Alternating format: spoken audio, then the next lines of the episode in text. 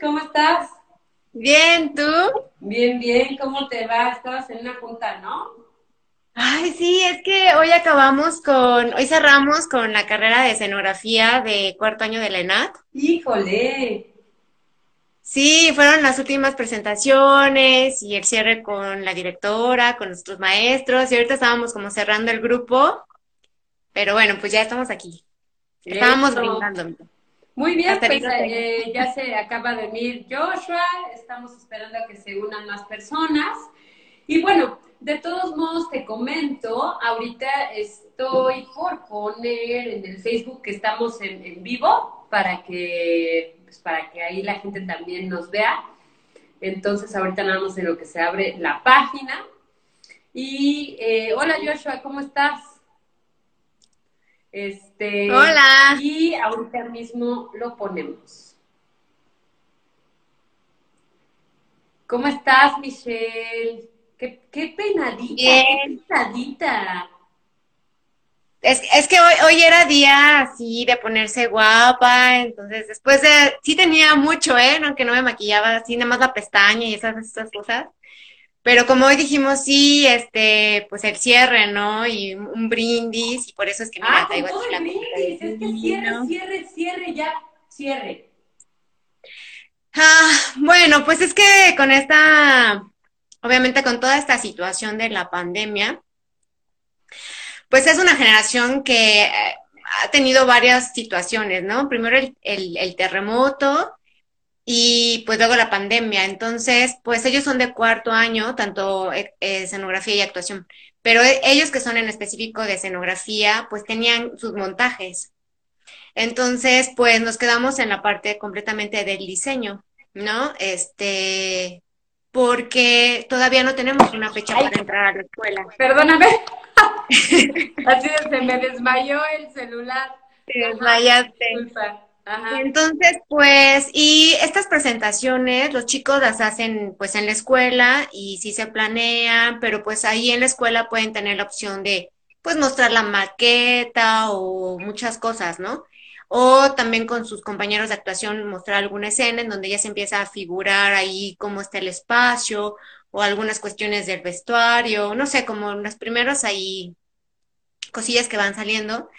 Pero pues en esta situación, pues se tuvo que pensar en, en hacer las presentaciones de una manera diferente y pues fue en, en- se lograron hacer en video, los chicos lograron hacer pequeños videos de sus presentaciones y pues fue una experiencia muy nueva, muy Pero particular ¿cómo también para las ellos, presentaciones de escenografía?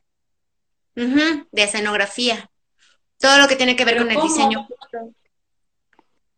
Pues O esto sea, del diseño de... presentaciones en video para para presentar sus proyectos. Sí, sea, haz cuenta que, o sea, para, para decirte, ellos todo el proceso de diseño que tienen vienen desde, obviamente, leer el texto, hablar con el director, pero ellos empiezan a hacer todo, a hacer un, todo un análisis del, del, del texto, de la lectura, de la obra, ¿no? Así como nosotros como actores, pues estudiamos el personaje y demás, pues ellos también, pero en relación al, a referencias ya sea de lo visual, de la luz, del espacio, ¿no? Del vestuario. Entonces, pues obviamente corren sobre todo una cuestión de referencias y propuestas hacia el director, de por dónde van, si sí, por aquí, por allá y demás, hasta llegar al, primer, digamos, como boceto o presentación, y entonces ya ellos lo presentan a sus directores, que son los maestros de actuación, y ya una vez que ellos dicen, ah, pues sí, en conjunto con, con los titulares de escenografía, pues entonces ya aprueban los diseños. Una vez aprobados, se hacen los presupuestos, se juntan, se ve qué tanto hay, cuánto falta, se hace toda la estructura de la coordinación de la, de la ruta crítica, las juntas y cuánto nos vamos a llevar y más bien cuánto tiempo tenemos y cómo lo distribuimos. Entonces, pues todo eso, todo eso lo presentan ellos en la escuela Oye, con el y, y pues a mí me parece, digo, eh, ya sé que nadie me preguntó, ¿verdad? Pero a mí me parece muy padre que ellos puedan tener esta una, una nueva modalidad para poder entregar, sobre todo porque son artistas visuales, está increíble. Creo que sería parte, de hecho es lo que hemos platicado del diplomado interdisciplinario, ¿sabes? Como, pues, pues si ya tienen esa herramienta, pues de una vez, ¿no? Pienso. Así es, así es, y justo, ¿no? La conclusión es que más allá de decir, chin, ahora lo tuve que hacer de una manera diferente, al contrario, ¿no? Tengo herramientas nuevas, cómo aplicar todo esto y de cómo mostrar mi trabajo, ¿no? O sea, no nada más ya voy a llegar y presentarte una carpeta, sino te puedo presentar un video, mandártelo, ¿no? Porque pues ahora ya también todo este mando, ¿no? Y todo es cortito, ¿no? Cinco minutos, diez minutos y muy concreto, muy puntual y sobre todo eso, muy creativo también, ¿no? Porque hablamos eso del diseño. Muy bien. Pues la verdad está muy padre, estuvimos, o sea, fue un gran trabajo porque la verdad también pues es todo un proceso, ¿no? O sea, el habernos, tuvimos mes y medio de semestre nada más, Mirna, mes y medio.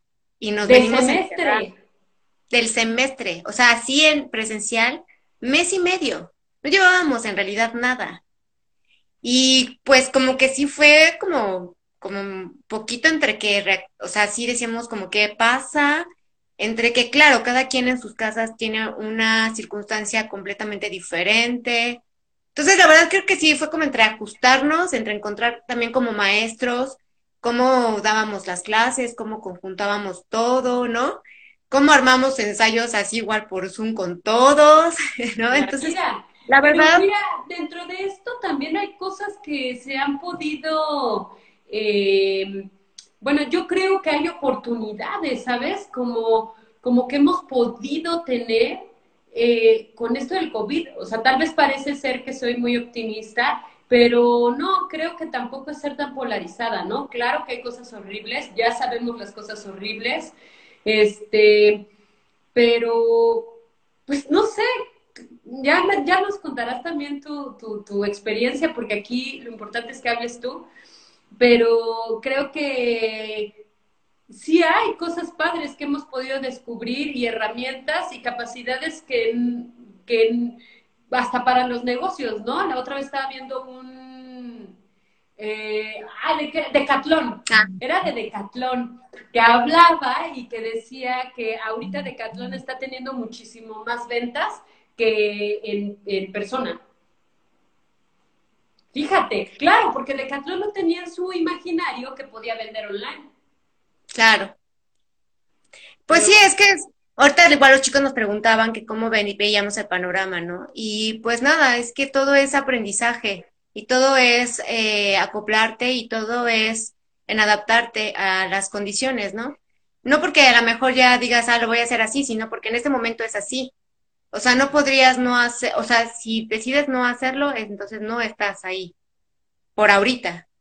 ¿no? Y a lo mejor justo como lo que luego hablamos en el diplomado, a lo mejor ahorita no es teatro, a lo mejor no, pues no, es otra cosa, pero es lo que hay.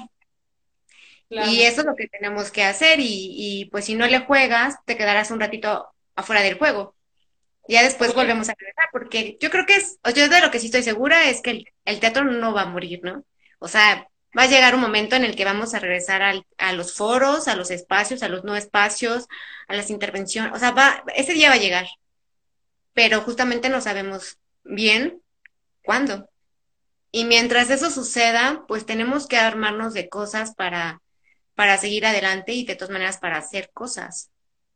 ¿No? Claro. pues mira, te voy a comentar un poquito, esto, esto es para todas las personas que están aquí viéndonos y también pues para ti. Eh, yo sé que has visto algunas de las charlas o así, pero bueno, el chiste es que esta, esta charla es un ciclo que ahorita estamos eh, teniendo, que es de mujeres en la escena mexicana, mujeres creadoras. Y eh, bueno, pues hemos tenido a varias, varias estrellas entre nosotros, ¿no? Este, entre ellas Natalia, Godet, eh, Andrea Celeste fue la última, muy, este, muy solicitada, ¿no? Porque tiene muchas cosas que hacer, en fin. Ah, sí. Este, eh, eh, Natalia, bueno, ya está Edurne Godet, ¿no? La prima de Natalia, en fin. Eh, ¿Para qué les digo, no? varias mujeres muy aguerridas, muy hermosas, Ashari, Regina, en fin, Alba, ¿no? que es técnico del ENAP también, que es muy importante para nosotros también en este, en este lugar, en fin, pues em, Todas las charlas las estamos poniendo en nuestra página de, de Spotify y más que ser un podcast en Spotify, esto es más bien como un registro. La intención es tener un registro como investigadores e investigadoras teatrales, ¿no? O sea, como compañía, tener un registro vivo de pensamiento, de, de reflexiones de artistas que nosotros admiramos y que más que admirar, pues es gente importante dentro de la escena en México. Entonces, bueno, ahí pueden, pueden checarlo en nuestra página de Translímite. Y, eh, y bueno, pues ahora es tu momento. Entonces, eh, hay una, la redacción, que no soy yo, eh, son preguntas que, que, me van dando de personas que están, que dicen, oh, yo siempre he querido preguntarle esto a, a cada una. Y bueno, pues, aquí nos va, ya nos llegó, entonces ahí te va. Para empezar, me gustaría que nos dijeras, eh, cuéntanos de ti, eh, sobre todo así como tu currículum, a grosso modo, quién eres, de dónde vienes, a dónde vas. ¿Qué onda con Michelle Ordóñez? ¿Quién es Michelle Ordóñez a nivel teatral? Eh, bueno, a nivel teatral, ya lo que es el teatro en sí, eh, pues empecé cuando entré a la ENAT en el 2009, ¿no? Eh, entré en esa, en esa época y al final, bueno, cuando, cuando fue el, nuestro segundo año, que, que, en ese tiempo era que esa generación era la que hacía el Día Mundial del Teatro, pues le tocaba todavía al, a los alumnos de la generación de segundo organizarlo. Y por alguna razón, en, en una clase que teníamos que era no sé qué integral, ya no me acuerdo, era que toda la generación nos juntábamos y decidíamos cosas, ¿no? Y, entonces esa era de esa clase. Y en algún momento no me acuerdo por qué estábamos en el issue de, ah, ¿qué hacemos, no? Pues yo terminé, terminé organizando el Día Mundial en la forma justo, pues, de producción, ¿no? O sea, como de armé mis gráficas y les dije a los equipos, los vamos a hacer así, vamos a tener uno acá unos módulos para de preguntas y bueno, yo armé ahí como unos formatillos y como que ese día ya teníamos como varias bases, ¿no? Pero como que andábamos muy flojos en la organización, como que nadie justo tomaba como, como ahí. Qué raro, pues, ¿no? Las riendas. Exacto. Entonces, bueno, pues así y fue la, el primer año que lo hicimos en todo el CENART. Entonces, eh, ocupamos todo el CENART porque antes era solo en la escuela en los espacios de la escuela. Entonces, ese año lo hicimos en las eh, áreas verdes, tomamos la Plaza de las Artes, la Plaza de la, de la Danza, el Foro de las Artes, me parece, y los teatros de la escuela, ¿no? Entonces, como que fue la primera vez que lo organizamos, que lo pudimos hacer en conjunto. Y pues ahí yo creo que fue donde empecé un poquito también a medio puntear ahí, pues como la facilidad de la producción, ¿no? Terminé yo la carrera y en conjunto o como despuesito yo entré a dar clases a un taller de teatro en una escuela que está al norte de la ciudad, bueno, más bien en el, en el estado, es, se llama el Baden Powell, y pues ahí daba mi, mi taller a los, desde los chiquititos hasta los de prepa, ¿no? De teatro. Pues ahí estaba en lo que también nosotros armamos un proyecto este, y ya en ese proyecto, pues igual como que pues estábamos en la parte de la actuación y que, pero pues falta el dinero y que cómo lo vamos a hacer. Luego nos dieron temporada ahí en el Mancera. Pues que la fiesta, ya sabes, lo mismo que lo típico que todo mundo armamos, que, pues, que la mesa, el linoleum y tú píntale, tú hazle y pues así lo hicimos. Nos fue muy bien con ese proyecto y y pues como que de ahí empecé a conjuntar como que ambas cosas, ¿no? La parte de la producción y de la actuación. Y después, eh, como el siguiente año, también eh, hubo una audición en Teatro UNAM para lo del carro de comedias. Y primero lo hice como actriz y como que pasé la segunda ronda y ahí me quedé. Y el siguiente año salió como también de producción. Entonces yo dije, ay, pues la arma de producción y ya luego también me meto por ahí, ¿no? Y entonces pues ya armé como mi carpeta, porque también cuando terminamos nuestro, digamos, nuestra carrera, nuestras materias, yo tomé la optativa de circo y en circo también hicimos un, proyecto Y entonces ahí también este, yo hice como esa parte de organización y tal, ¿no? O sea, como que ahí medio he, he campechaneado las dos cosas. Y bueno, pues en esa audición de Teatro UNAM me quedé para hacer, ellos estaban buscando al productor residente para el carro de comedias. Estaban como reorganizando la forma justamente de esta figura con ellos porque tenían pues, como una personal de base, ¿no? Para eso y por alguna razón después lo decidieron que fuera externo. Entonces, pues ya yo presenté como mi material así de pues, tres cositas estas que te digo de la escuela y pues en la entrevista pues me fue bien y pues me aceptaron y pues entonces entré ahí como productora eh, residente del carro de comedias. Antes pues como que yo también en mis primeros inicios como de actriz hice examen al CUT y no me quedé, pero hice el propedéutico. Y entonces en el propedéutico, pues me quedé, eh, conocí mucho a Panchito, que todo el mundo lo conoce, ¿no? Todos los que son alumnos del CUT es Papa Pancho. Y para mí de alguna manera lo es, porque en esa ocasión yo como que mm, me pegué mucho con él y entonces me dijo, no te preocupes, ya sabes, ¿no? Lo que siempre te dicen cuando, cuando no, te quedas en la escuela, así de, ven. ¡Qué loco, Michelle! Mira cómo es la vida. O sea, lo que nos estás diciendo es que hiciste un examen de admisión, no te quedaste, pero en el tiempo la historia te dijo para qué tenías que hacer ese examen para conocer a Pancho, porque tú ibas a trabajar en la UNAM y él es pues una figura importante. Qué fuerte, ¿no? O sea, uno no sabe, realmente no sabes, ¿no? Los caminos. Sí, no, o sea, en realidad mi camino ha sido toda una historia. O sea, de pronto yo digo, creo que justo lo que tú estás diciendo es la, gente y las cosas las hice para conocer la gente. O sea, más que otra cosa, ¿no? Porque gracias a este examen, pues conocí a Panchito, que me ayudó muchísimo, por ejemplo, en este primer proyecto, que después lo metí a la gruta y eso, era como, Panchito, ¿y qué pongo aquí? ¿Y qué le pongo allá? Y entonces él me decía, hazla así, hazla acá y no sé qué, ¿no?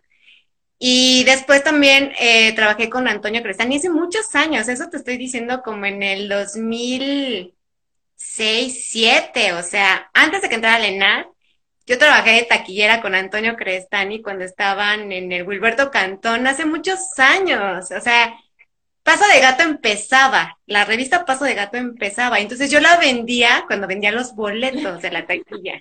Entonces me decía Antonio, véndelo, lo que, lo que tú ganes es para ti. Y yo, bueno, ¿no? Y pues un poquito ahí me enfilé, este, como en la parte más de producción, ¿no? Pero siempre tuve como un proyecto a la par en donde actuaba, pero obviamente eran proyectos independientes. Entonces, cuando estuve en, estuve siete años en la UNAM como productora residente desde, desde el 2011 hasta el 2017, más o menos. Y en ese inter, Sí, sí estuvo bastante. Y la verdad, eh, pues si te soy sincera, pues sí fue donde aprendí como en la práctica mucho más, ¿no? O sea, sí tuve como mis, mis, mis maestros, pero ahí en la práctica, ¿no? O sea, aprendí ahí.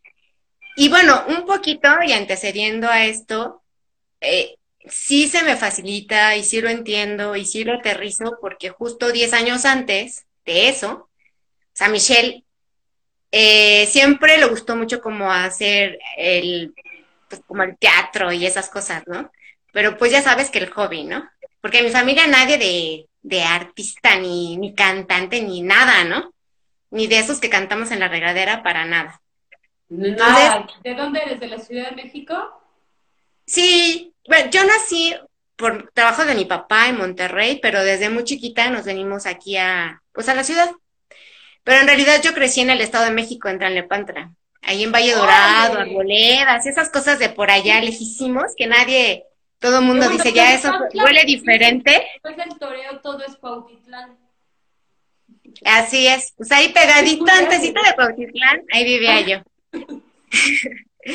y pues en la prepa estaba, ya sabes, como en el taller de teatro musical y me encantaba bailar y eso, pero cuando te dicen, ¿y qué vas a estudiar? Así como que yo me quedé de, pues no sé, ¿no?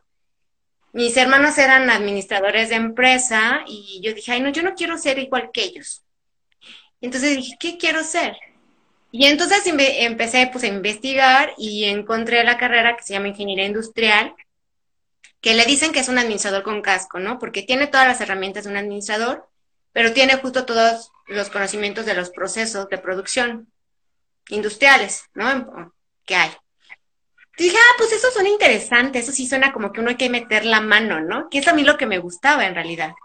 Pues me eché la carrera, yo estudié esa carrera en el Unitec, mucha, mucha vida, o sea, yo salí de la prepa de 17 años y yo acabé esta carrera a los 19 años, porque era de tres años en el Unitec.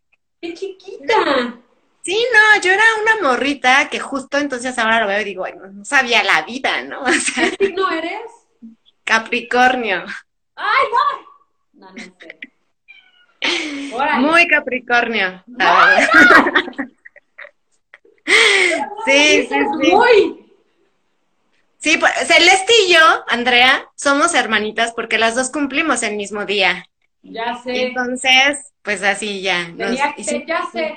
Lo único que quería era que me lo recordaras este, y quejarme enfrente de ustedes. no, pero... Muy capri. No, imagínate que nos hemos ido de gira y de viaje juntas, o sea. Pero hacemos muy buena mancuerna las dos, la verdad.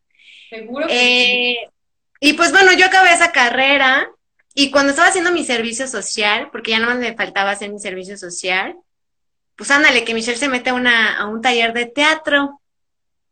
Y tómala, que así como que empecé a pensar, dije, híjole, creo que como que, que no era por aquí. Y entonces me empezó a hacer cosquillas, mucho, mucho cosquillas el teatro o sea, el taller. El, taller de teatro lo tomaste en el Unitec. No, no, no. Fíjate que me lo vine a tomar en Coyoacán. Entonces. ¿Qué en el de Coyoacán? Pues es que allá no hay nada. ¿Qué quieres que allá no hay nada? Oye, pero entonces, ¿cómo te topaste con teatro? O sea, ¿lo viste en una revista o alguien te lo recomendó? Pues te digo que, te digo que este, que siempre me gustó, pues, ¿no? O sea, siempre estuvo ahí como en el tintero, pero en realidad justo yo no sabía que eh, se podía hacer de una manera profesional, ¿sabes? O sea, por ejemplo, en mi taller de teatro de la escuela, pues nunca nadie me dijo, oye, hay escuelas o algo, ¿sabes? O sea, como que eso pasó así, como de, pues, es el hobby, ¿no? Entonces, pero cuando yo estaba haciendo mi servicio social, que solo iba en las mañanas, tenía las tardes libres. Y creo que en el periódico, ¿eh? Pues estoy hablando del 2009. En el periódico, creo que ahí vi taller y aparte gratis, ¿no? Así en Coyoacán, en, en el Museo de Culturas Populares, no sé qué, y dije, pues, a ver, entonces, bueno, ahí voy. Y pues ahí me empezó a hacer cosquillas, ¿no? Y el maestro me dijo, no, Mish, yo te recomiendo que, pues trabajes en tu carrera unos buenos años, que ahorres una buena lana y luego ya te metas a, la artisteada, ¿no? Y pues medio que le quise hacer caso y como tú dices, la vida da como mil vueltas y yo estaba en ese inter. Y en el siguiente medio, en el siguiente verano, mi amiga de la universidad que ella terminaba apenas en ese año, su novio terminaba el diplomado en la ESIME de, del Politécnico, ahí en Zacatenco. Entonces él estaba terminando, no, perdón, estaba terminando su maestría e iba a hacer su diplomado. Y entonces le dijo a mi amiga, oye, dile a Michelle que venga, porque aquí hay una maestría que le queda a su carrera. Dile que venga. Y yo la llevo con el director de la maestría. Entonces me dijo, ve, ve con él. Ahí va Michelle, ¿no? Ella nomás iba como a ver. Pues vamos, y el otro no. la mentalidad que, la idea que tenía este güey era que me iba a meter a, me iba a inscribir a la maestría, ¿no? Pues hablamos con el director y el director dijo, no, pues que haga el examen al propedéutico la señorita, ¿no? Entonces nos dijo, no, fue, habló con su otro director. El caso es que, no te miento, ese día terminé, me pagó él el examen de admisión y yo en ese momento quedé inscrita en la maestría. ¿Cómo crees? Y era, la maestría es maestría en ciencias con especialidad en ingeniería de sistemas en la ICIME de Zacatenco del Politécnico. ¡No! ¿Y qué pasó? Y pues ahí me tienes, pues ya, pues yo justo como había terminado para titularme de mi otra carrera, con esto podía yo hacer mi, mi titulación. Entonces dije, ah, pues está bien, ¿no? Central, entré, Pero aparte como entré directa, no hice propedéutico ni nada, todos venían del propedéutico, ¿no? todos me decían, oye, el examen está muy difícil, ¿no? Porque todos pensaban que yo había hecho el examen, ¿no? Y yo dije, ah, no, sí, no, sí, dificilísimo, ¿no? Pues, ¿Cuál que yo me lo brinqué? y pues bueno, justo yo en ese momento entré a trabajar como, como becaria, como ingeniera, y, y como estaba en ese inter, ¿no? Pero un maestro también de ahí de la maestría nos dijo, no sé por qué razón salió, me dijo, es que ustedes tienen que seguir su corazón y lo que les dicta su corazón y el, su camino con corazón de este Castañeda y no sé qué, ¿no? Y dije, ay, este Castañeda y tú, pues algo, nos puso a leer algo así como que Don Juan. Sí. Ajá. sabe? Cosas raras. Que y pues como que... El libro. Ajá. Todo así, pues, no, pero pero la verdad es que todo me hizo cortocircuito en mí y como que dije, híjole, creo que sí. Creo que esto no es. Y luego machó porque en el trabajo en el que estaba, que me había cambiado, que me pagaban más, pero era, un, era una empresa viejita, ¿no? Entonces yo estaba trabajando en otra que era muy moderna y me cambiaste y como que me entró la depre, ¿no? Ya sabes, así como de todo viejo y imprimía, imagínate, imprimía planos en, en esta cosa, ¿cómo se llama esto? que en un líquido que olía horrible. Y ahí me tenías yo porque yo estaba en el área, en el departamento de ingeniería y hacía cambios en los planos para distribuirlos, ¿no? Ahí en, la empresa. Porque entre paréntesis, a mí lo que me gustaba era estar en el proceso de producción, ¿no? O sea, a mí no me interesaba estar como en la parte administrativa, a mí me, me gustaba estar ahí en la línea de planta y tal. Pero hace 20 años, pues era como más complejo, ¿sabes? Porque pues, claro, entonces era como, tú tienes que trabajar y lidiar con el operador, el operario, el sindicalizado, ¿no? Que también pues tienen sus, pues, sus formas, ¿no? Entonces, así como que decían, como que una mujer pues era complicado, pues ponerlos como en cinta, ¿no? O sea, como que te hicieran caso. Entonces, pues bueno. Y un cumpleaños, porque ya sabes, porque Godines, entonces todos los cumpleaños que el pastel y felicidades y no sé qué, pues me hicieron mi pastel y yo dije, no. Yo no, quiero, no quiero pasar mis cumpleaños así encerrada, ¿no? Así en la empresa y el compañerismo. Dije, no. Y en ese momento dije, va, adiós.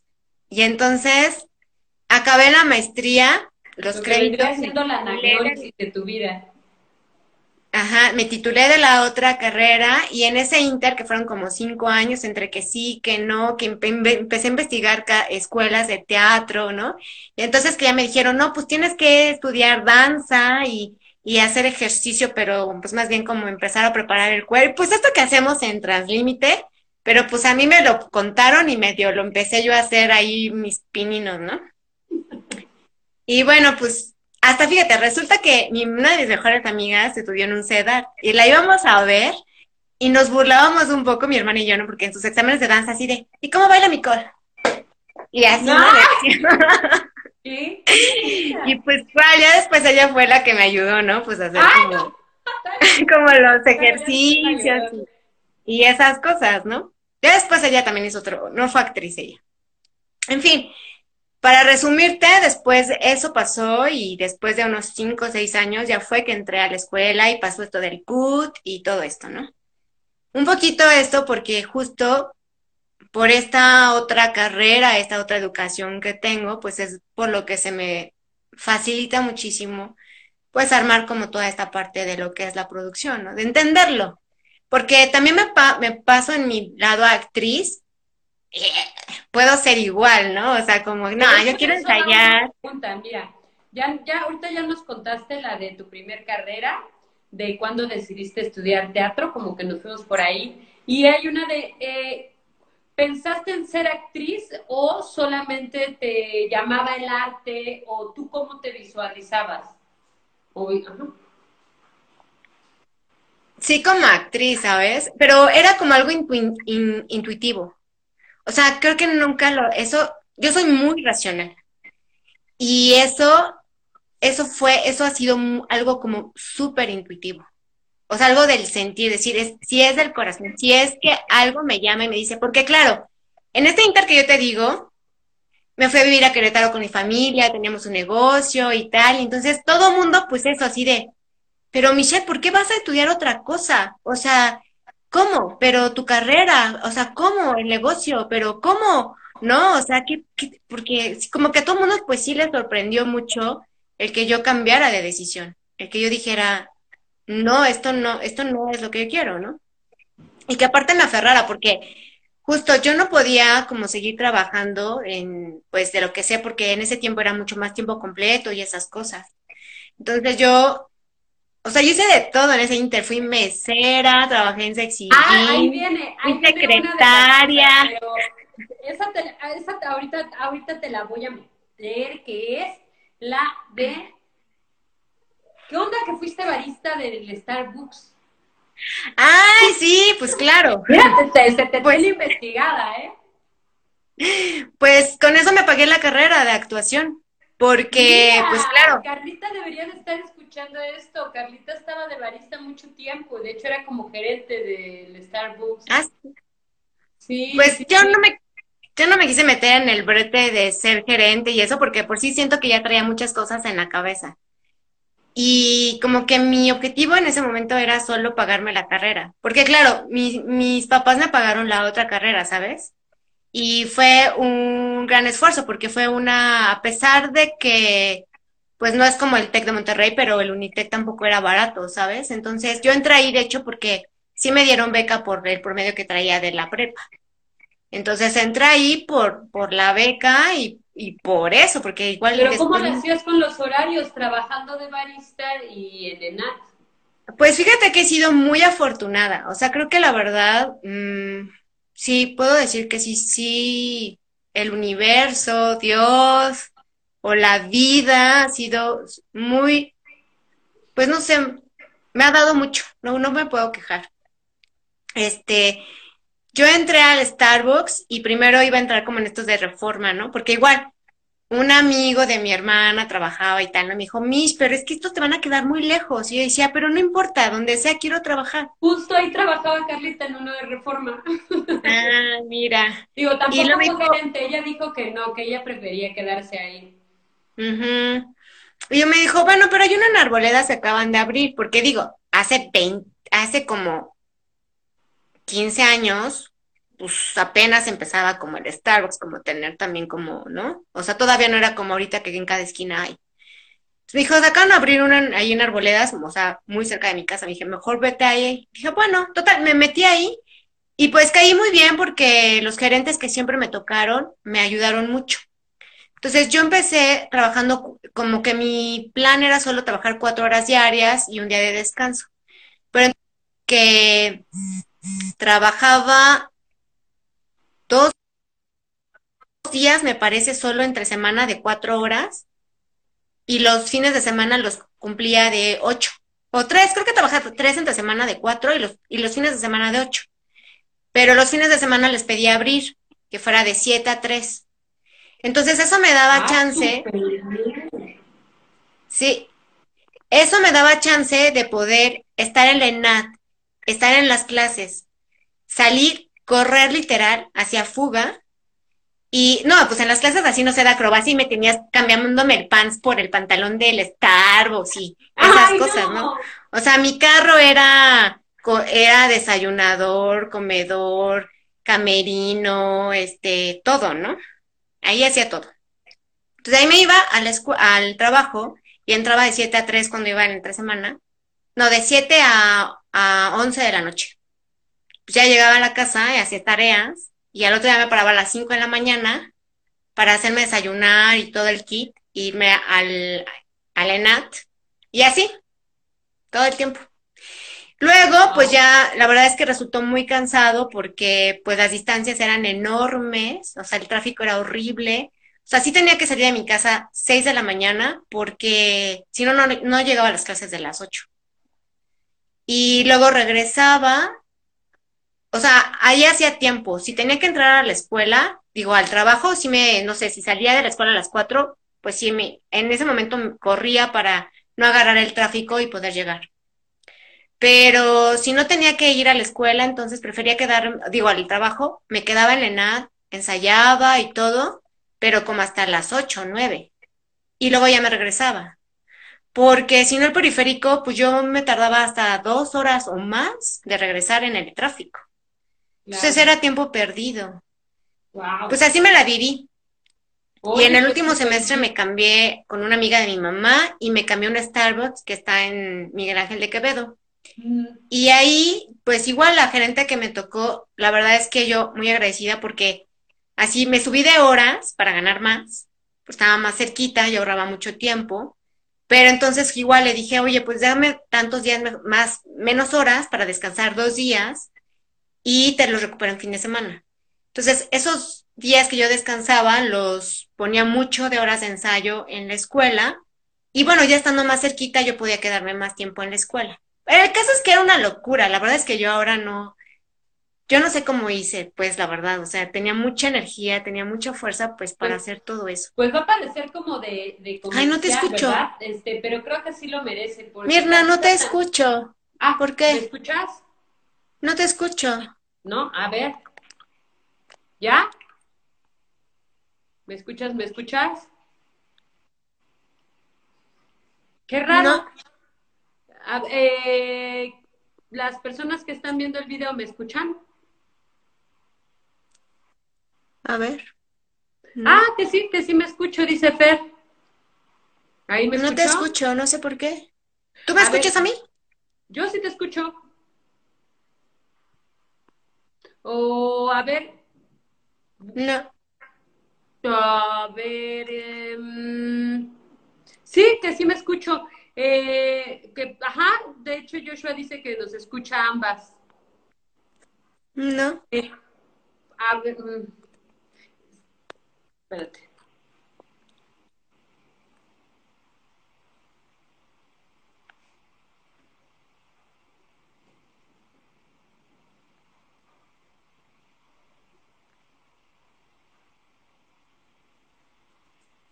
A ver.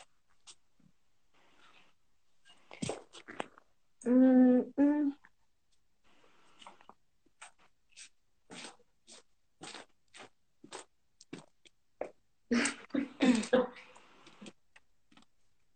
Oye, yo, voy a ponerme los audífonos a ver si así te escucho más. Le digo, salte y vuelve a entrar, pero creo que está haciendo en su casa. Aquí.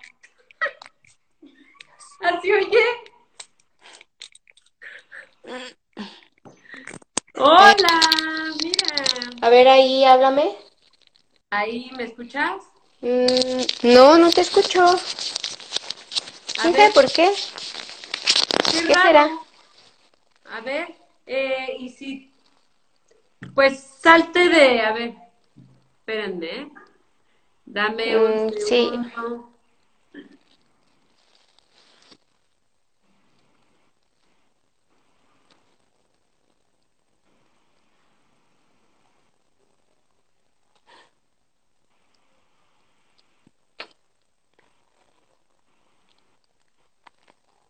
No, bueno, esto ya se hizo un desastre.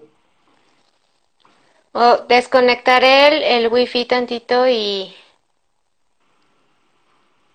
Pero no creo que sea eso, ¿sí? ¿No? Eh, pero sí, ¿les? Ah, ya se salió, creo. Ah, ya sé. ¿Me escuchas? ¿Me voy a salir? Creo que la acabo de eliminar. Híjoles, a ver, vamos a ver si vuelve a entrar. Pero Joshua siempre arreglando. Ah, mira, ya, aquí dice, a ver, ver, transmitir. Vamos a ver. A ver, ¿ahí estás? Sí. ¿Ya me escuchas tú también?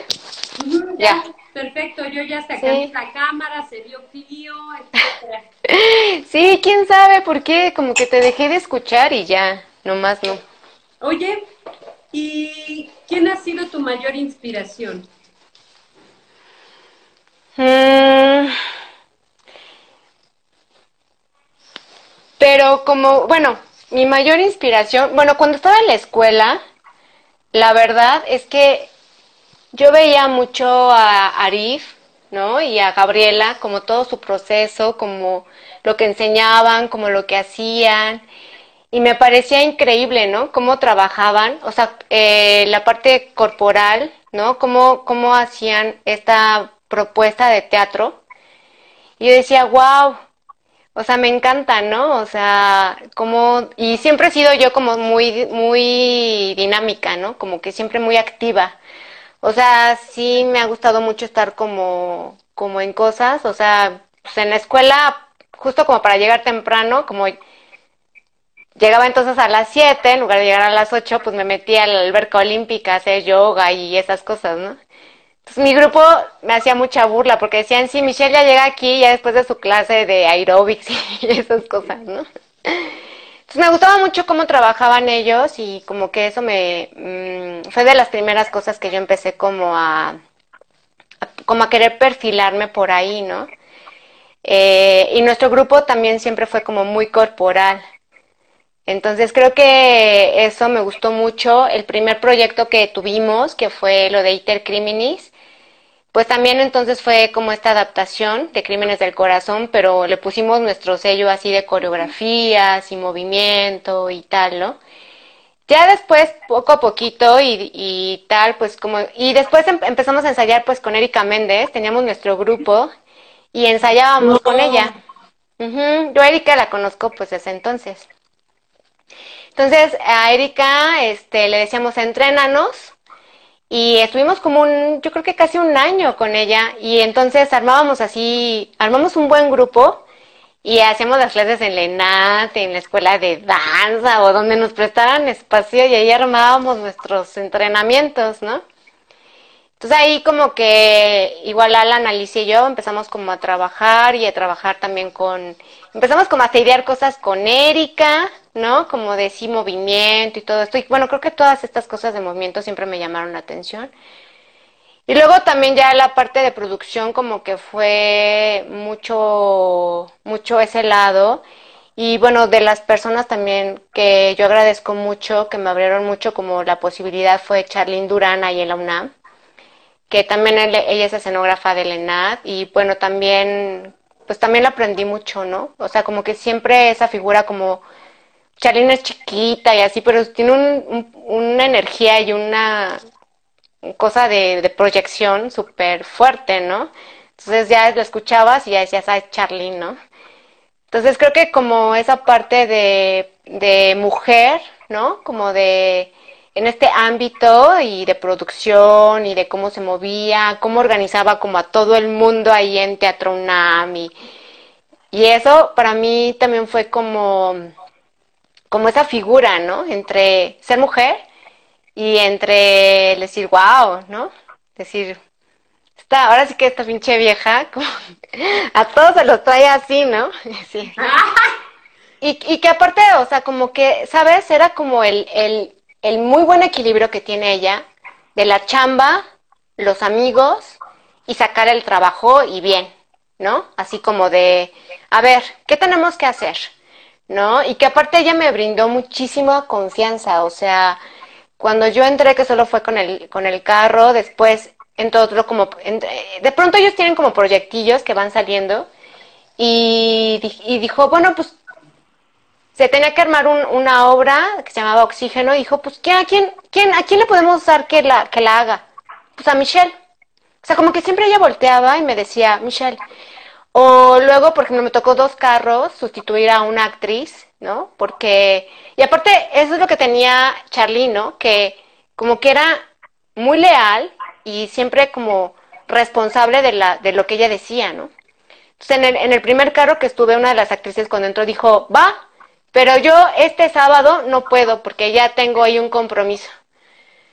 Y Charlie le dijo, va, no te preocupes, no pasa nada, vemos. Y entonces llegó unos, como un mes antes de eso y la actriz le dijo, oye, ¿qué onda, no? Porque pues te acuerdas que tú me dijiste que no había bronca y que crees que cayó en función, ¿no? Charlie dijo, no te preocupes, yo te di mi palabra, no, no damos funciones, pero pues no podían cancelar. Entonces dijeron, pues ¿quién? pues a Michelle, pues también es actriz y pues se sabe, mm, ahí, pues está ahí todas las funciones, ¿no? Algo, algo ahí de, se ha de saber. Y pues bueno, pues ya yo la suplí, la suplí aparte de, ah, porque creo que cayó en una gira que se hacía en, en Tamaulipas y que eran como 15 días. Pero entonces, fíjate, yo estaba estrenando esta cosa que será oxígeno, entonces ellos adelantaron a una semana de dar funciones. Hacemos el switch, esta actriz y yo, para que ella se fuera a su, a su evento. Yo llegué a Tamaulipas y di la función y terminé la gira con ellos. lo que hacíamos, lo que hacíamos es que después de las funciones, pues nos poníamos a ensayar, ¿no? Entre que los trazos, los textos y eso. Entonces, la verdad es que para mí, o sea, como figura y como todo, ella siempre me, me dio como como ese empuje, como esas enseñanzas, como de, Mish, tú puedes, o sea, tú aquí eres la productora, casi casi, ¿no? Tú, y como esas confianzas de decirme, hazlo. O sea, si, si está dentro de ti, hazlo, pero nada más vienes y me echas el chisme, ¿no? La verdad es que con ella aprendí muchísimo. Con todos en la UNAM, la verdad, yo, yo, yo estoy muy agradecida para mí la UNAM. Es mi casa, mi segunda casa. Yo con todos los técnicos me llevo súper bien, o sea, cada que regreso así como, Mish, ¿no? Y, todos me conocen, o al menos con los que me tocó estar, porque también ahorita ya han rolado muchos, muchos empezaron a jubilar, ¿no? Entonces, pues vienen como nuevas generaciones también de técnicos. Pero para mí regresar a la UNAM es como caer en blandito, o sea, y hoy en día todavía regreso y la gente que sigue, con todos creo que quedé bien, con todos me llevo bien. Yo a Ricardo, que es de producción, que todo el mundo de pronto dice, ay, Rick, yo lo agradezco mucho también. Siempre, siempre, siempre conmigo ha sido súper lindo. Siempre ha pensado en mí para darme trabajo, entonces yo no puedo estar más que agradecida. La gente tiene diferentes formas de hacer las cosas y yo lo respeto. A lo mejor yo soy muy diplomática también, pero pues también eso me ha funcionado, creo, ¿no? Entonces, pues en el área como justo de producción creo que he tenido más maestros eh, en acción que en la clase, ¿no? O sea, en la escuela. Y bueno, Charlene ha sido una de esas de mis maestros de actuación, pues claro que te digo, Arif, Gabriela, eh, a pesar de todo y de la forma que es Mauricio Jiménez, también yo agradezco muchísimo, le decimos el gordito, porque también, ¿no? Creo que para nosotros fue un buen maestro, sí. También decimos que ausentismo, claro que sí. Siempre ha sido así, ¿no? Pero también reconocemos la brillantez y que llegaba y en un día nos montaba, ¿no? Entonces, y que éramos un grupo que trabajábamos mucho, ¿no? Mucho. Tampoco necesitábamos como al maestro. Como que exigíamos cosas, pero tampoco estábamos como en el, ay, pues si no viene, pues no hacemos nada, ¿no? Y creo que en sus momentos le aprendí, le aprendí mucho más cuando después lo invité a trabajar en un proyecto ya afuera y también me fue un poco ahí como raro, pero creo que también de esas cosas pues aprendes. Y nada, o sea, también es un ser súper inteligente, tiene una cosa en su cabeza que yo no sé cómo, o sea, yo pienso que en su cabeza han de pasar miles de cosas, ¿no? Y si digo, ¿cómo hará este hombre para pensar tanta cosa? ¿No? Y de pronto verla ahí, o sea, porque de pronto íbamos y veíamos las cosas que montaba y decía, wow, o sea, y de pronto sí decíamos, ¿no? Como todos, ¿no? Yo creo que para que la tienes a todo, pues está medio caño, ¿no? O a lo mejor sí, pero bueno, pues ya serán, serán dioses, ¿no? Claro. Pero, pues un poquito esas han sido como mis referencias. Por ejemplo, de mis maestros, también a la que le agradezco de corazón es a esta Ay, si me fuese un nombre. Mercedes de la Cruz. Bueno, o sea, para mí, Mercedes, híjole, creo que hacen falta ya maestras también así, ¿no? O sea, con ella entendí también el amor al teatro, la responsabilidad como, como actores también, ¿no? O sea, ella nos, nos regañaba cuando nos veía echados ahí en el pasto, decía, es que se les cae, dice, ya pasó, ya pasó que a uno se le cayó en la cabeza una palma y no dio función. O sea, ustedes tienen que ser muy responsables y si dan función, se tienen que cuidar. O sea, no pueden echarse ahí donde sea que les dé la gana. O sea, como cosas así que de, que de pronto nos decimos, ¿qué onda, no? Y un día nos hizo ahí un desmayo porque hicimos no sé qué mal y se desmayó así, se tiró, ¿no? Así en el piso.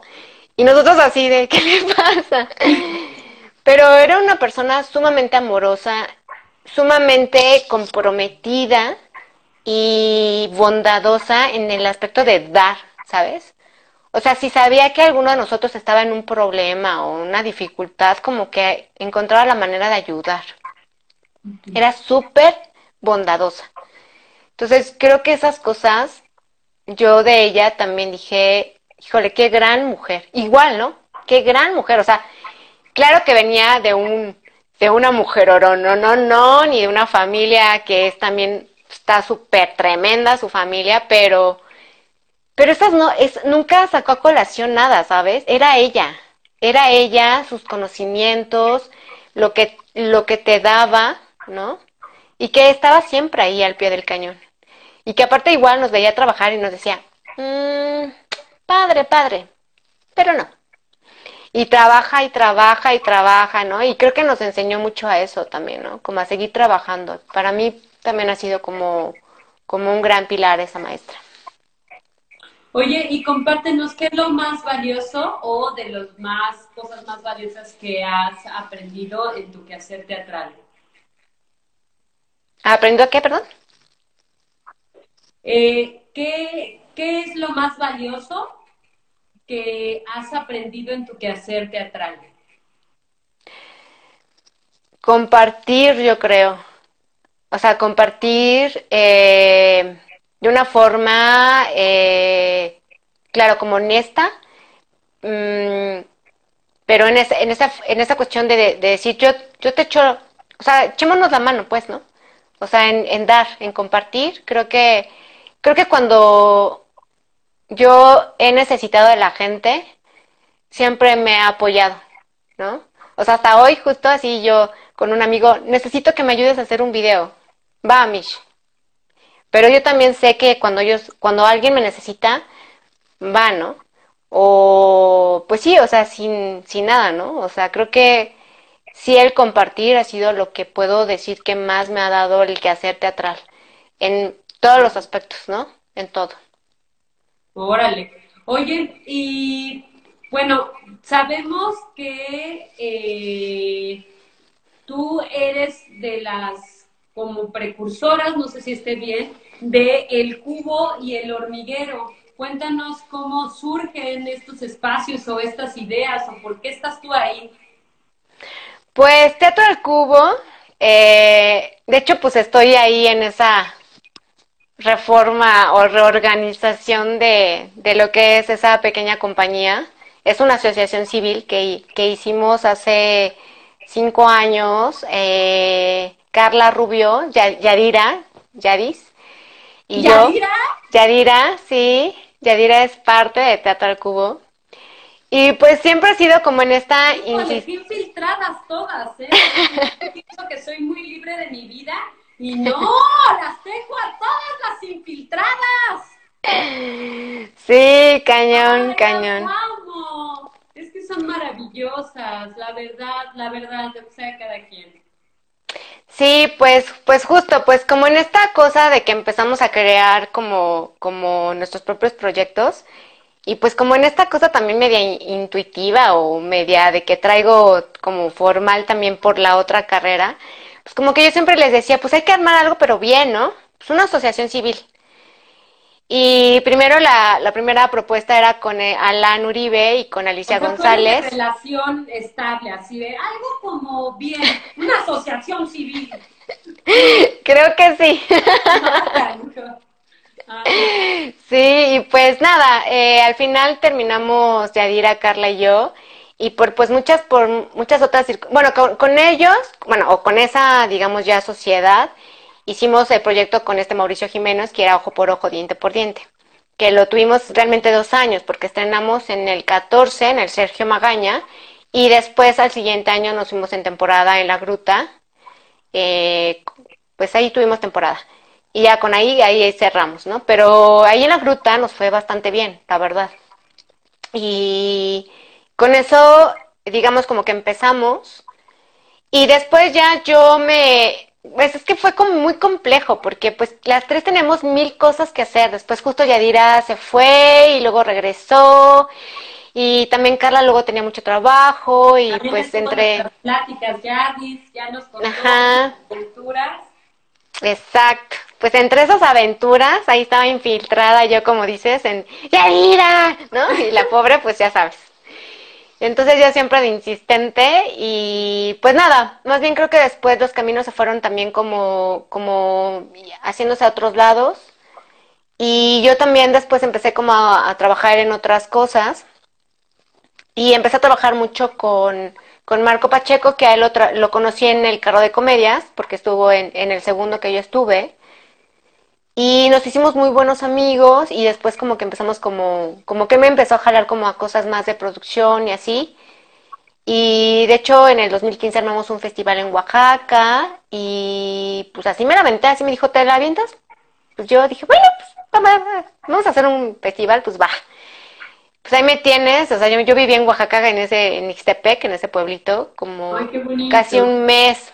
Sí, muy bonito una experiencia bien padre, la verdad, como, como todo, como la gente, como el sentirme completamente responsable de un mundo total, ¿no? Así.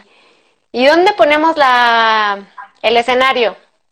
Pues bueno, aquí, pero bueno, hicimos scouting y mil cosas antes, ¿no? Pero si era así con hablar con el presidente municipal, ir con el que te da las llaves de la cancha no sé qué, porque es oficial y no, no lastimes el pasto, ya estaban clavando ahí para el escenario y no sé qué, pero pues te asumes las responsabilidades que son, ¿no?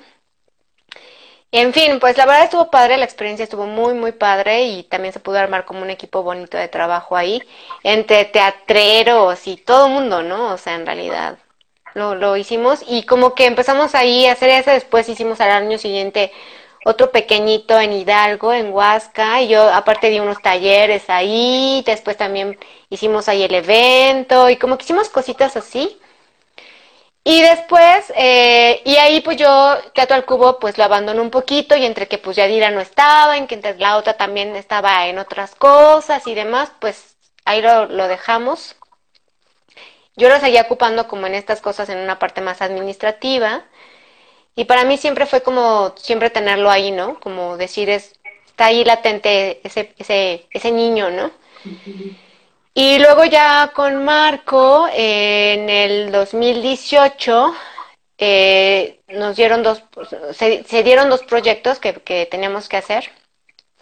Y para hacerlos no encontrábamos un espacio. Y pues Marco también tiene, es muy aventado, ¿no? O sea, la verdad es que sí, sí tiene mucho esa cosa de más bien no ocuparse, sino preocuparse y se avienta, ¿no? Es muy, muy arriesgado. Y entonces, pues mejor pues si buscamos un lugar y, lo adecuamos y tal, bueno, pues para no te hacerte el cuento largo, pues lo del hormiguero surgió de esa manera, pues para ahorrarnos según nosotros el teatro, y e hicimos un teatro. Pero rentamos la casa en agosto y la cosa era construir una caja negra en el jardín hermoso que tenía esa casa al fondo y estrenamos en octubre. espérame tantito, faltan 32 segundos para que se cierre esta sesión, entonces si quieres mejor la cerramos y ahorita nos sigues contando, porque tengo una duda, ¿cómo quisieron una caja en, en, el jardín? O sea, entonces ahorita la cierro y volvamos a entrar, ¿va? Va. Va. Ok. A ver, entonces cuéntanos, dices que eh, rentaron la casa, o sea, la vieron ahí sobre... Está ahí sobre Gabriel Mancera. Sí, ¿no? Sobre, he visto una obra de, de un chico que es extrans, de hecho, estudió el diplomado, se llama Vera. Ah, sí. Ah, Vera estuvo contigo. Sí, él estudió ah, Mira, sí, lo quiero mucho a él. Sí, sí, sí. Él estudió con nosotros, el Vera. Y Patrick es mi ex mm. vivió con ah. Ya. Ah, bueno, Patrick yo lo conocí porque él fue coro tebano en la primera temporada de Antígona. Y ahí, ahí justo entraba Teatro al Cubo como organizador de todos estos chicos tebanos que organizamos y les liberamos el servicio social. Unos, a unos a través del ENAT, otros a través eh, de Teatro al Cubo, en fin, hicimos como toda esa organización para que pudieran ellos estar. Como no teníamos presupuesto para pagarles como actores, se les liberó el, servicio social. Y ahí fue donde reconocí a él. Increíble, increíble. Oye, bueno, entonces que buscaron una renta, eh, encontraron esa casa sobre Gabriel Mancera y dijeron, porque claro, como está sobre Gabriel Mancera, tiene permisos para poder vender, ¿no? O tiene un permisos. Sí, o sea, de hecho el scouting que se hizo, eso empezó desde mayo, creo que empezamos a buscar casas, ¿eh? Y claro, todas tenían que tener uso de suelo, todas. O sea, todos los espacios que vimos, bodegas, casas, eh, eh, todo así, terrenos, era, tenía que ser con, con uso de suelo. Y al final, pues te digo, en agosto lo, lo, se firmó y en octubre estrenamos, el 20 de octubre. Pero fue de que pues yo como tengo mis amigos arquitectos y tal, entonces pues con ellos empezamos como también y Marco también otros como a presupuestar, ¿no? Que pues a ver que queremos esto, pues desde como en el queremos esto a pues ya sacar el jardín, que los permisos, que la construcción, que... Y aparte yo en ese tiempo estaba trabajando en el NAT, pero en la parte administrativa. Entonces, ese año para mí fue la locura porque yo trabajaba en ENAT y luego me empezaron a invitar a justo a dar las clases. Luego, pues estaba en eso. Y luego tuve una gira a Colombia en, el Festival de Manizales con Antígona. Una semana antes de estrenar con, la obra de que estrenábamos en El Hormiguero y, y de abrir El Hormiguero. Entonces yo ya el tic del ojo era así de, pues ya no podía. Más que, más que falta que te encanta correr y que tu fitness y que ah, sí, no. pero bien sabrocha. Y aparte, justo ese año en, corrí el maratón. Ay, no, Entonces, no, no, no, yo estaba... Estás mi mamá, además, que no tengo tiempo, la verdad, ya estoy bien cansada, hago muchas cosas, mamá. Ah, yo ya llevo cinco diplomados, le digo, ay, no manches, ma, pues que tú no eres, este, eh, la computadora o qué, ¿no? Sí, pues bueno, o sea, la verdad sí, sí, soy sincera, o sea, sí ese año acabé... exacto, como dice Fernanda, se nota que eres amiga de Yadira, es así de, bueno, Yadira, que tú duermes en planchita. Sí, o sea, de, la, de nuestra generación, porque Yadira es de mi generación también, ¿no? Pero de otro salón. Pues éramos como las de las más grandes, pero éramos las más activas. O sea, ella como ella de su salón y yo del mío, porque yo de mi salón era yo y Benjamín los más grandes, pero yo era como de las intensotas, siempre te digo, ¿no? Como de, te digo, ya me fui a correr, ya regresé y eso decía, ¿no? Pero pues sí, la verdad es que sí me gustaba como de, según yo aprovechar el tiempo, pero pues me iba a hacer ejercicio. Entonces sí, ese año aparte corrí el maratón. Entonces me tenía que parar para hacer la distancia, ya justo para en agosto, porque aparte pues el maratón fue en agosto y estrenamos en octubre. Entonces era de que me tenía que parar porque ya tenía que correr tres horas porque tenía que hacer distancia, no sé, de más de casi 30 kilómetros y para, eso ya eran para mí casi tres horas o tres. Entonces, no, pero pues que a la tal hora es el ensayo, que a tal hora hay que ir a ver la casa o que a tal hora el no sé qué, era como de, o dar la clase y entonces, sí los sábados era de, me coordinaba porque era mi distancia entonces me paraba, no sé, a las seis, seis y media, seis, siete, ocho, nueve, sí, como para terminar entre nueve, nueve y media, morir como media hora, bañarme y luego irme, ¿no? O sea, un día sí llegué con Marco así de, ¡ay, me duele la rodilla, ¿no? Y el otro así, pues ya, no corras. Oye, pero ¿y entonces cómo le han hecho ahorita con eh, la pandemia? ¿Qué han hecho con eh, el espacio del hormiguero?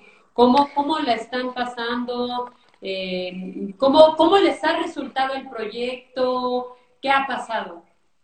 Pues el, el resultado del proyecto ha sido muy bueno. Eh, va para dos años, 18, ajá, dos años, este octubre serían dos años. Órale, un rato. Sí, pues la verdad es que mm, iba, iba, o sea, digo, iba por, por la pandemia, no ha dejado como de estar activo en relación a esto, como ah, claro, las cosas. ¿quién estuvo en ahí? La Prieti. Ajá. Y hicieron como su día de hacer cosas 12 horas seguidas y todo esto para recaudar fondos, porque pues sí está cañón, ¿no? O sea, justo antes de eso, eh, nos dimos Marco y yo y me dijo, Mish, ahí vamos. Y luego, pum, ¿no? Pues de cierran. Entonces, pues sí, ellos han estado como organizando, te digo ellos, porque yo a partir del año pasado, en mayo, lo dejé. O sea, yo me quedé en ese momento ahí, en ese momento dije a Marco, algo tengo yo que también estructurar en mi vida, también sentí que estaba muy cansada, estaba muy fatigada, seguía corriendo entre el ENAD, las clases, el hormiguero, en la vida personal también, con mi familia en ese momento tuvimos una, una cuestión que atender y entonces como que estaba muy vuelta loca. Y creo que sí llega un momento en tu vida en donde tienes que tomar decisiones y decir qué cosas dejas. Porque justo en esta modalidad de con todo puedo y a todo, y a todo digo que sí y todo, todo resuelvo, pues ya yo la verdad estaba agotada y aparte en una forma física y también emocional. Entonces le dije a Marco, ¿sabes una cosa? O sea, pues está muy padre, pero pues la verdad es que ahorita, ahorita, pues no, no, no, no me, no me quiero comprometer con algo más que voy a quedar mal, ¿no? Y entonces, pues ya en ese momento le dije, nos vemos después, ¿no? No te, no es, digo, justo, no, no, no, no terminamos mal, ni mucho menos, pero sí fue como decir, ahorita mi tiempo, ¿no? Mi presencia aquí, ¿no? Interesante, este es como un comercial para Carmín que se acaba de unir a la plática.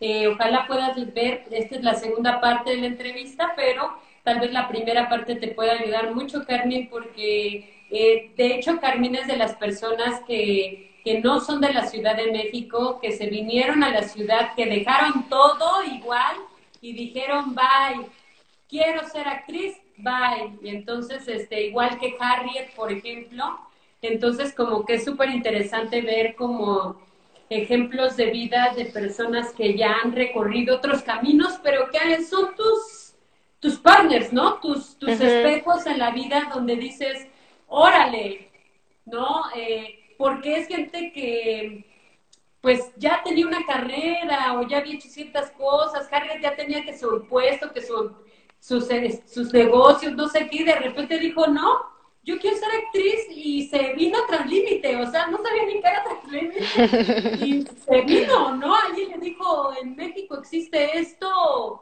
este, vete para allá antes de entrar a la escuela, ¿no? Igual Carmín. Y qué interesante, ojalá que pudieran ver la primera parte.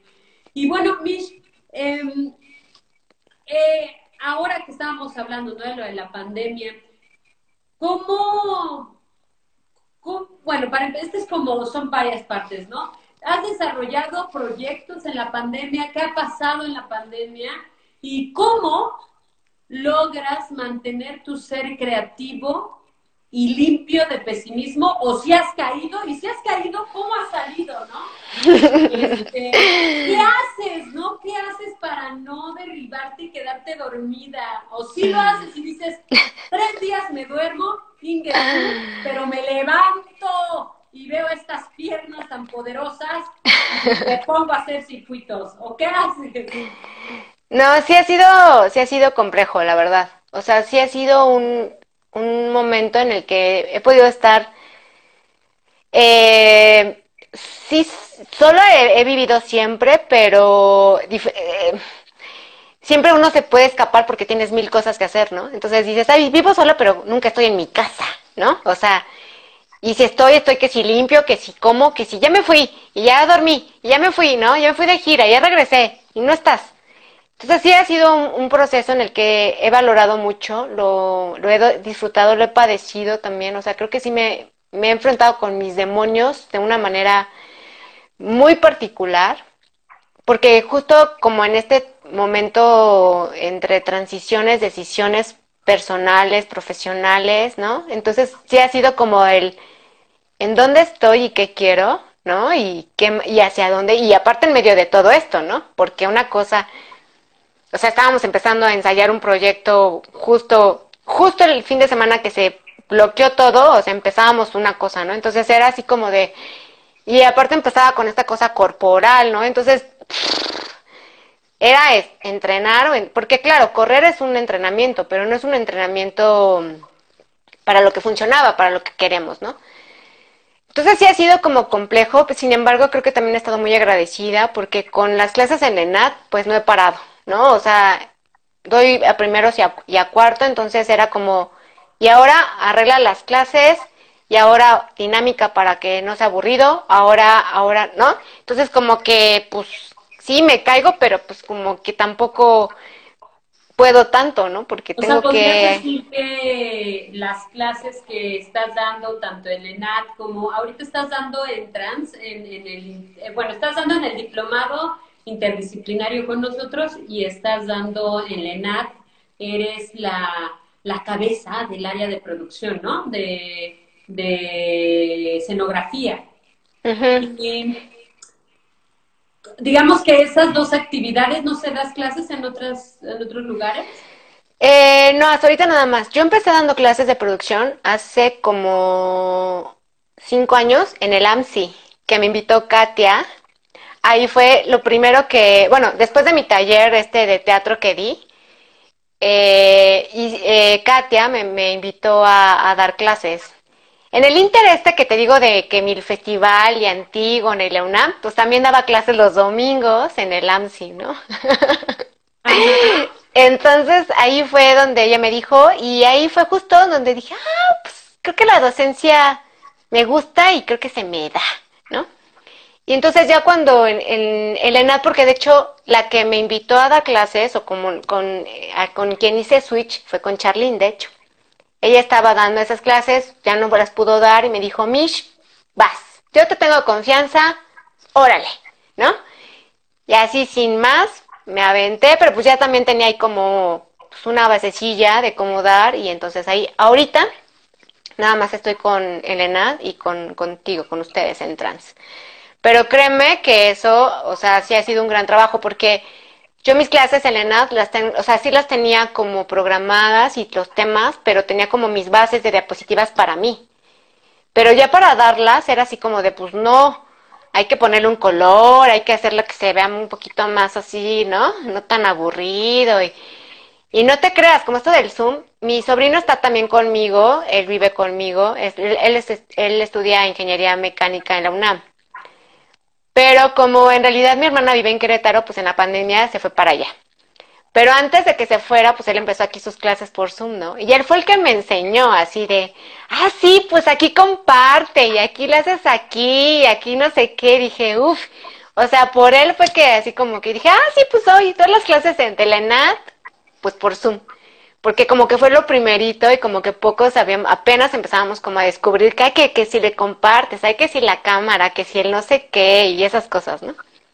Entonces, bueno, pues por él pues aprendí y ahorita solo estoy dando eso y dentro de la pandemia las cosas que también me han, me han ayudado y que pues, se ha seguido, porque nos íbamos, se me cancelaron dos giras. Yo tenía una gira en, en Guadalajara y justo ese fin de semana se canceló.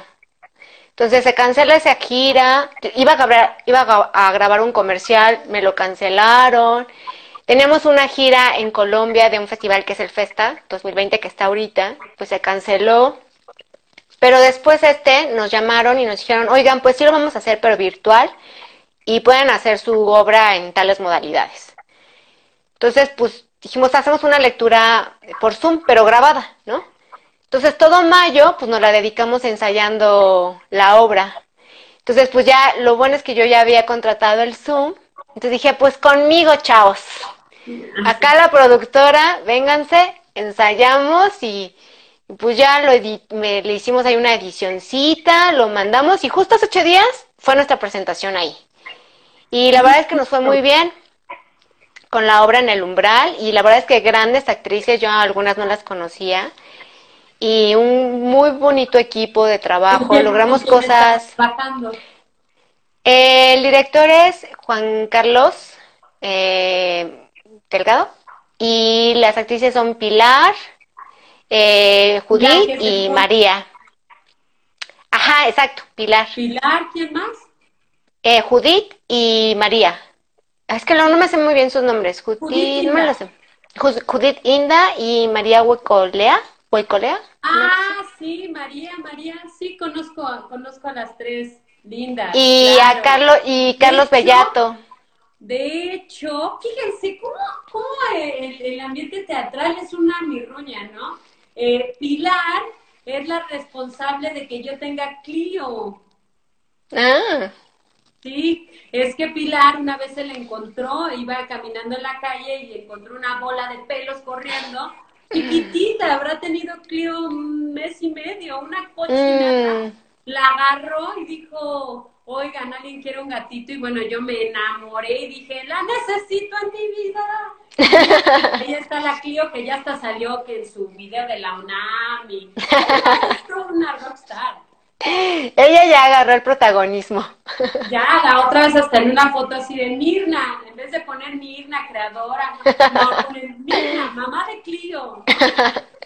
Sí, te entiendo, te entiendo. El protagonismo de los gatos es más. Sí, pues ese... ¿Y cuál es la dificultad? ¿Has tenido dificultades para producir eventos culturales en este país, eh, eh, siendo mujer? O no, o se te ha facilitado? Pues sabes qué, creo que como siempre he vivido en un mundo de hombres, o sea, desde la prepa que estaba en área 2, que era como más justo como toda esta parte de las cosas duras y la ingeniería y esas cosas, pues desde ahí ya como que éramos más, eran más hombres en mi salón que mujeres, ¿no? Y la carrera, pues también, o sea, de un grupo como de 40 éramos como 15 mujeres, ¿no? Eh, y éramos, siento yo que bastantes, la verdad, para esos entonces. Yo creo que fuimos un buen grupo de, mujeres ingenieras, ¿no? Pero en los trabajos y eso, pues siempre me, he rodeado, o sea, por ejemplo, en ese último trabajo que tuve, en el que dije, no quiero más ingeniería, no así. En el, del, en el del pastel. Ajá, éramos tres mujeres en el equipo, como de, con otros seis, siete hombres, ¿no? Entonces creo que siempre, pues ya me las había ingeniado muy bien esta cosa entre machista, entre, ¿no? Eh, entre el cómo lidiar, que sí, con el sindicalizado, el sugerente, el, el no sé qué. Entonces como que siempre, pues sí, ha sido como un ambiente en el que de alguna manera me, pues me he acostumbrado, pero claro, ahora puedo decir que también muchas cosas normalizadas, ¿no? Como asumidas, como decía, pues así es. Y como que no le hacías mucho, ¿no? Ahora, también te puedo ser sincera que en, un, en ambiente teatral y en una cuestión con los técnicos, pues tienes que ser como muy cautelosa. Yo con todos me llevo muy bien y con todos eso, todos también tienen de pronto sus, sus formas de ser y su carácter, ¿no? Y también tienes que poner límites y también así como sí ser cuidadosa. Pero creo que tampoco me he topado con gran problema, ¿sabes? Como que me digan no, o como que me digan, o que me volteen la cara, o creo que he sido afortunada también en el hecho de no, que no me, que alguien no quiera como insinuarme realmente como algo, ¿sabes? Creo que, creo que he sido muy afortunada también, y creo que yo siempre también me he ido mucho por esta cuestión del trabajo, ¿no? Como muy de, estamos trabajando, pues a trabajar, ¿no? Entonces, creo que eso me ha ayudado también para eso. Y no, creo que sí, creo que la verdad te puedo decir que donde a donde he ido, pues me ha ido bien. No me he topado con, con grandes cosas.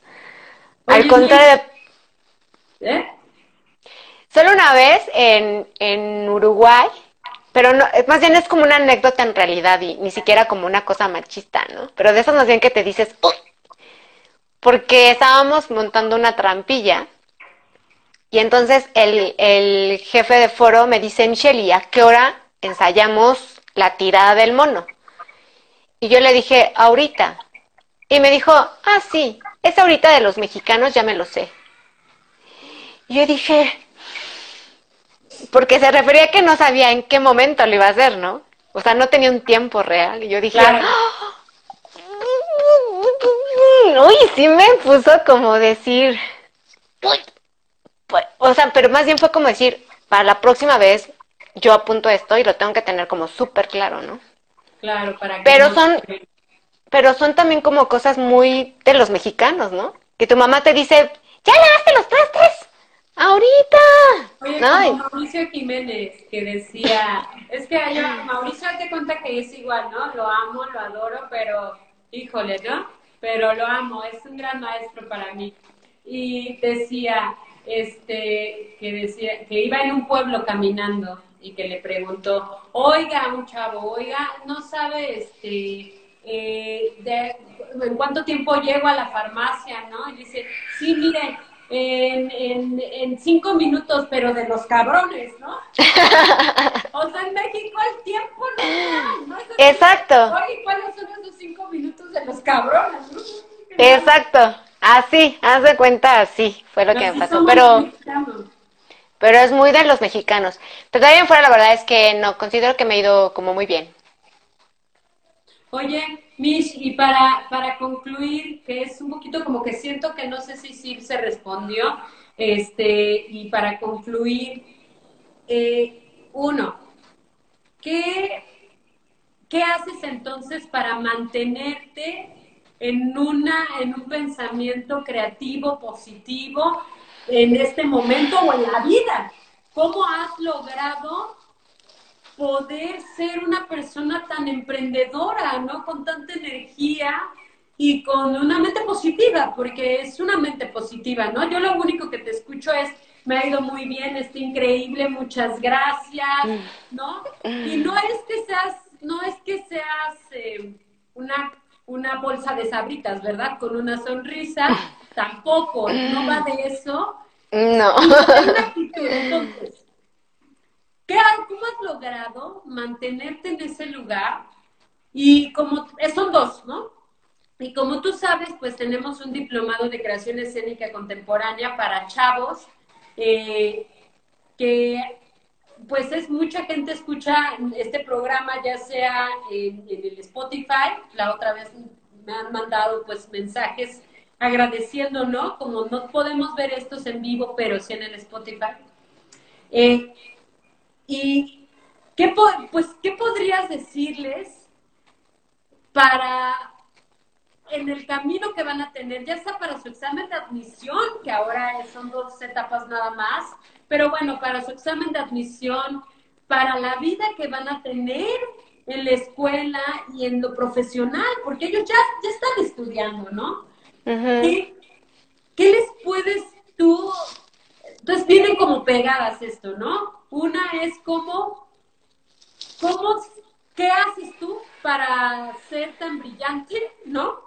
¿Y qué haces y qué consejo les puedes dar a ellos para que tengan su maletita y vayan por la vida? ¿Qué puedes heredarles? Pues de lo primero, como te decía, ¿no? O sea, esta etapa sí he sacado como mis super monstruos, así, demonios. Y, o sea, creo que sí, mucho, o sea, mis amigos me dicen, es que, luego que no, no hablamos mucho, me dicen, es que es súper positiva y eso. Le dije, pues sí, pero pues luego para uno mismo a veces es lo contrario, ¿no? A lo mejor uno así, a todo el mundo les dice, sí, tú puedes y no sé qué, y de pronto uno mismo está por acá. Y a veces creo que me pasa eso, ¿no? Eh, y creo que la gran fortaleza para seguir siempre ha sido mi familia. Mi familia creo que siempre ha estado conmigo, siempre nos hemos como apoyado y mis amigos.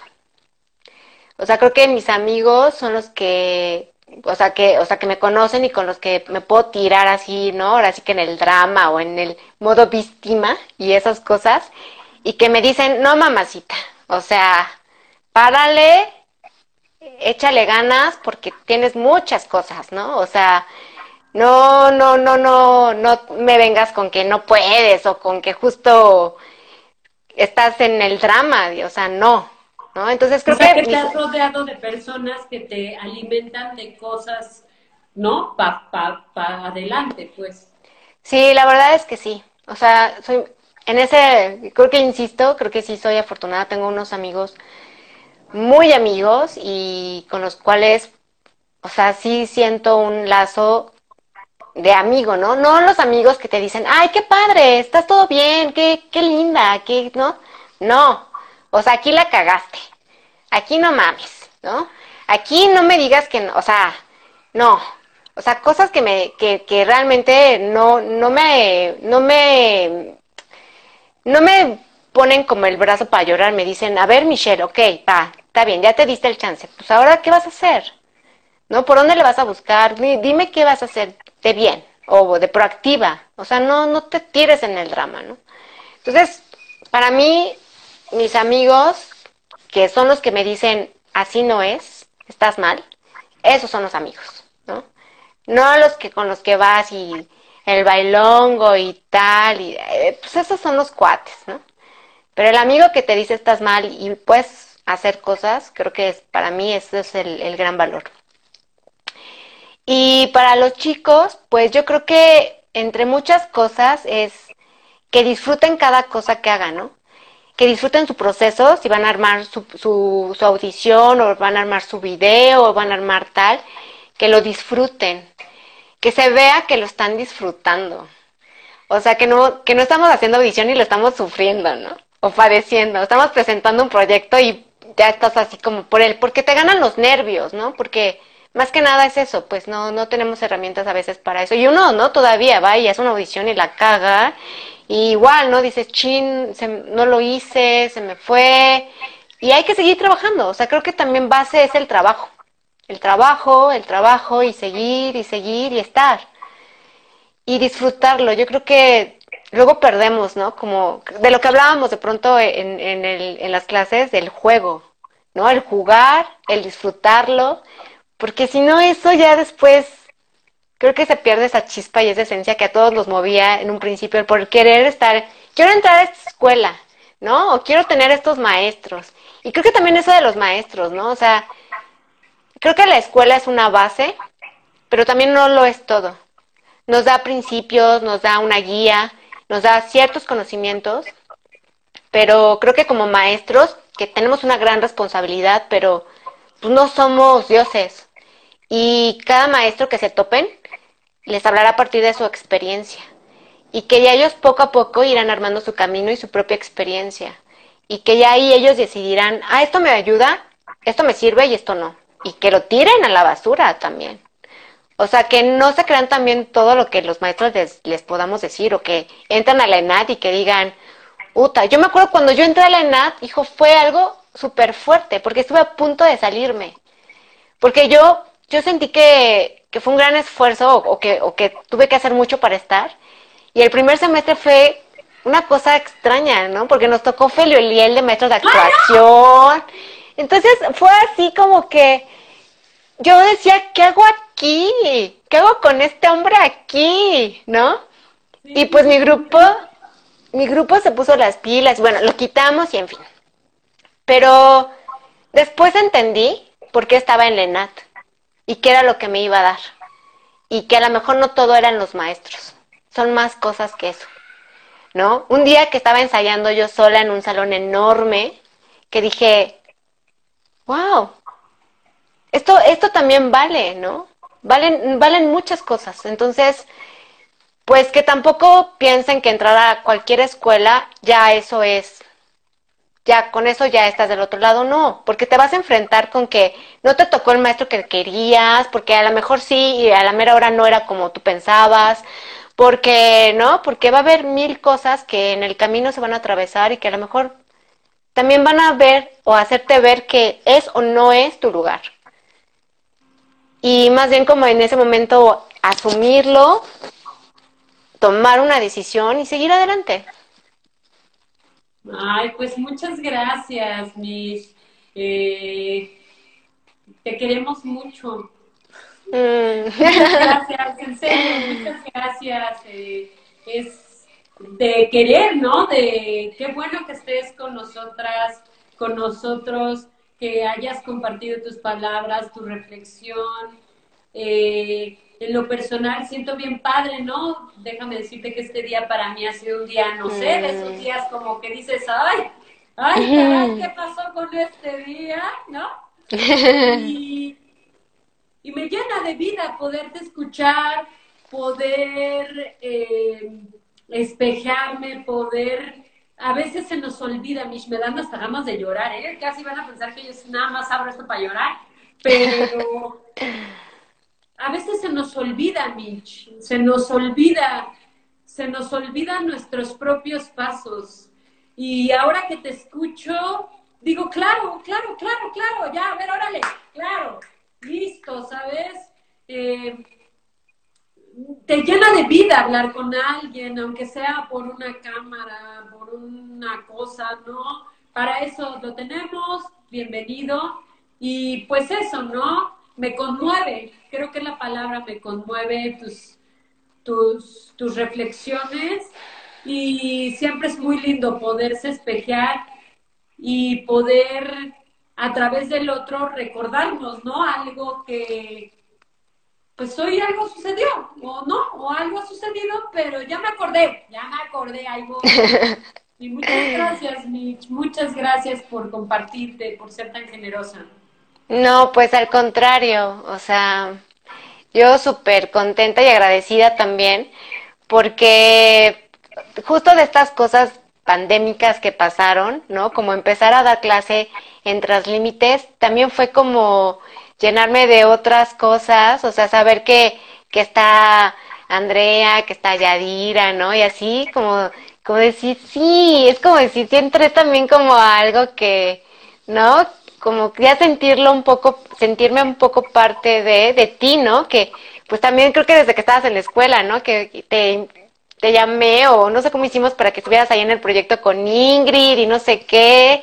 Entonces, como que así como tú dices del reflejo, o sea, yo también te veo a ti y digo, ¿en qué momento hace ya todo eso Mirna? O sea, yo digo, sí, claro, yo hace 10 años creo que lo hacía, creo que ahora ya no. Digo, uy, quisiera ser como ella, así, manda cosas, sube cosas.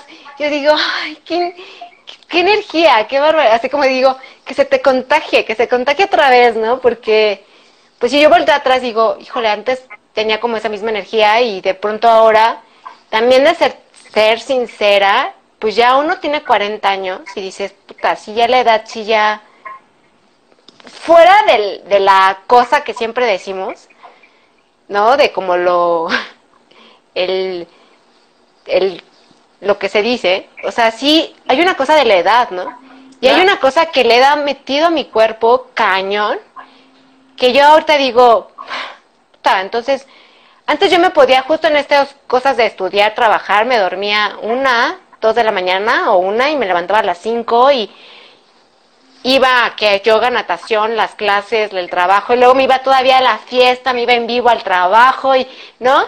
Y ahora, o sea, así digo, no manches, son las, estos días me he dormido así súper temprano y digo, caigo, ¿no? Y digo, no, ¿qué voy a hacer? Pero entonces... No, pero tú te ves súper bien, la verdad te ves súper bien. Y si yo pudiera, si yo pudiera como cerrar con lo que me quedo esta noche, es con algo muy bonito que dijiste, bueno, muchas cosas que dijiste, pero entre ellas ser agradecido, ¿no?